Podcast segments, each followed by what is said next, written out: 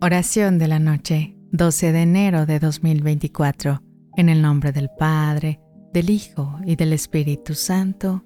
Amén.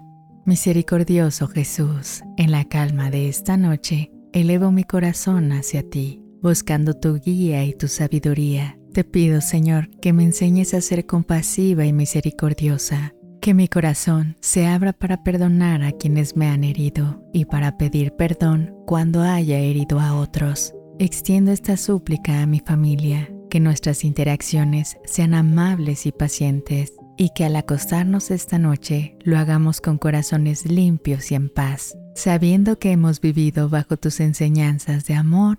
Amén.